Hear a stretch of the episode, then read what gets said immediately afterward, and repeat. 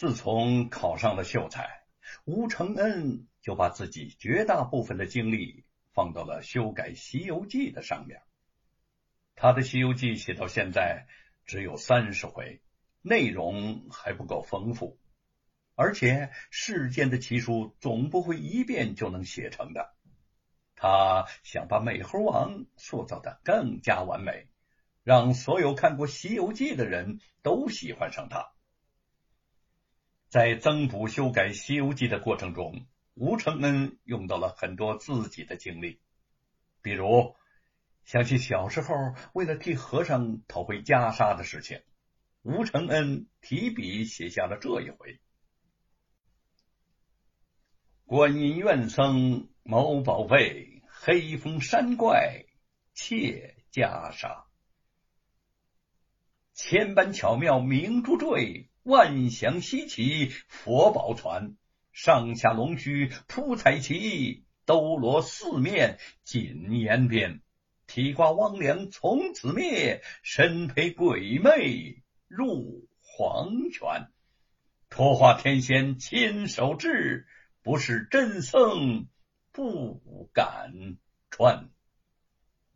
那老和尚见了这般宝贝，果然动了奸心，暗夜叫人围着那三间禅堂放起火来。不期火起之时，惊动了一山兽怪。这观音院正南二十里远近，有座黑风山，山中有一个黑风洞，洞中有一个妖精。正在睡醒翻身，见到火光晃亮，纵起云头，急至烟火之下。他见那方丈中间有些霞光彩气，台案上有一个青毡包袱，解开一看，见是一领锦蓝袈裟，乃佛门之异宝，正是才动人心。他也不救火，他也不浇水，拿着那袈裟。趁哄大劫，拽回云步，径转东山而去。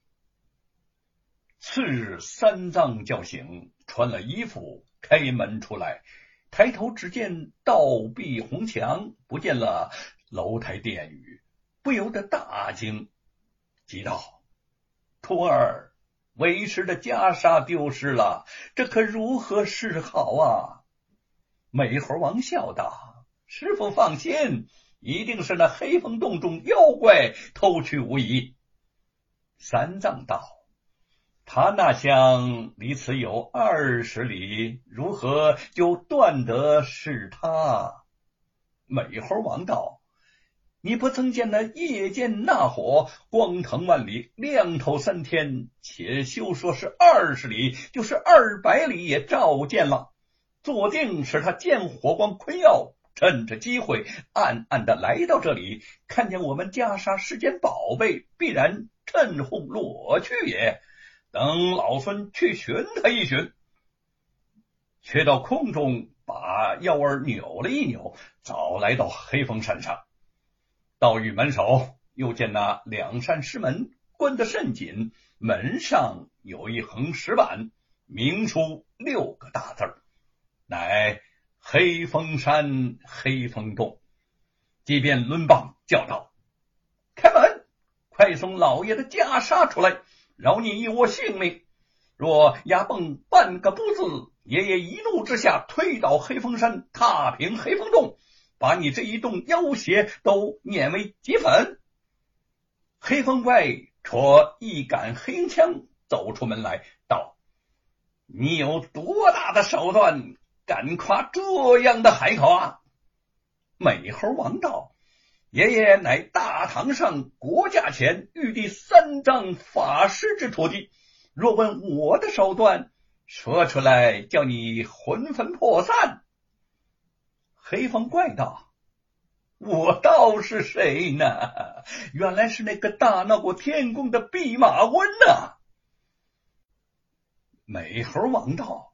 你这妖怪，盗走爷爷师傅的袈裟不说，还敢嘲讽爷爷？看棒！两个你来我往，斗了十数回合，不分胜负。那怪虚晃一枪，侧身入洞，关了石门，任他洞外叫骂，只是不理。美猴王见他不肯应战，又生一计，变作那金翅长老模样，进来洞口，叫声开门。那小妖开了门，见是这般模样，便转身报道：“啊，大王，金池长老来了。”黑风怪降阶迎接道：“金池老友，连日欠亲，请坐，请坐。呃，我刚刚派人给你送信，约好后日相见。呃，你怎么这么快就上门来了？”金池和尚道。我正想来拜望你，在路上遇见了给我送信的小校，见信上说有佛衣雅会，故此急急奔来见识一件那件宝物。黑风怪道：“好，好，小校们，快把那唐朝和尚的宝贝紫金袈裟拿过来，请金池长老一观。”小妖捧过的袈裟，金池接过来，哈哈大笑，还原成了美猴王。黑风怪大怒：“好你个弼马温，气杀我也！看清！”正所谓祥光皑皑凝金像，万道缤纷实可夸。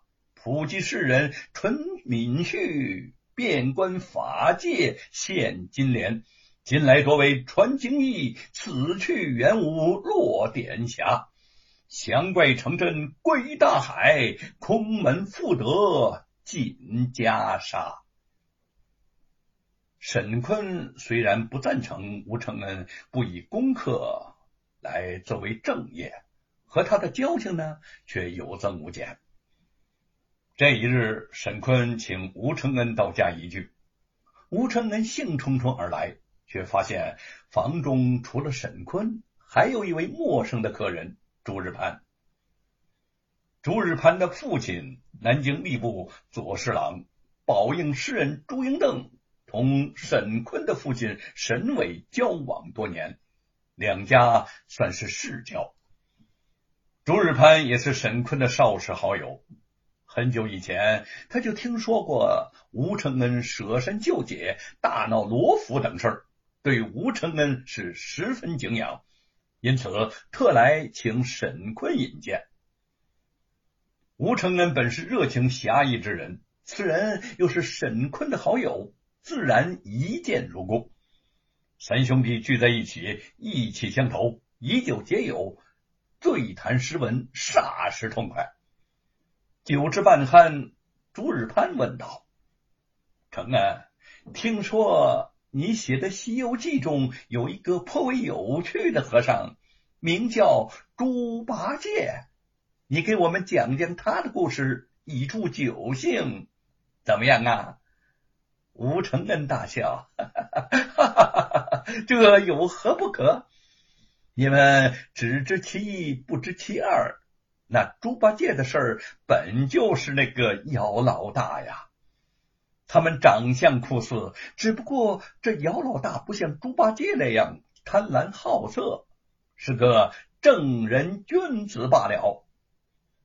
听说猪八戒的模本就是那个思想文明、武艺超群的姚老大，朱日攀更加来了兴致，连连催吴承恩快讲。吴承恩呢，也绘声绘色的讲了一段猪八戒高老庄上娶亲的故事。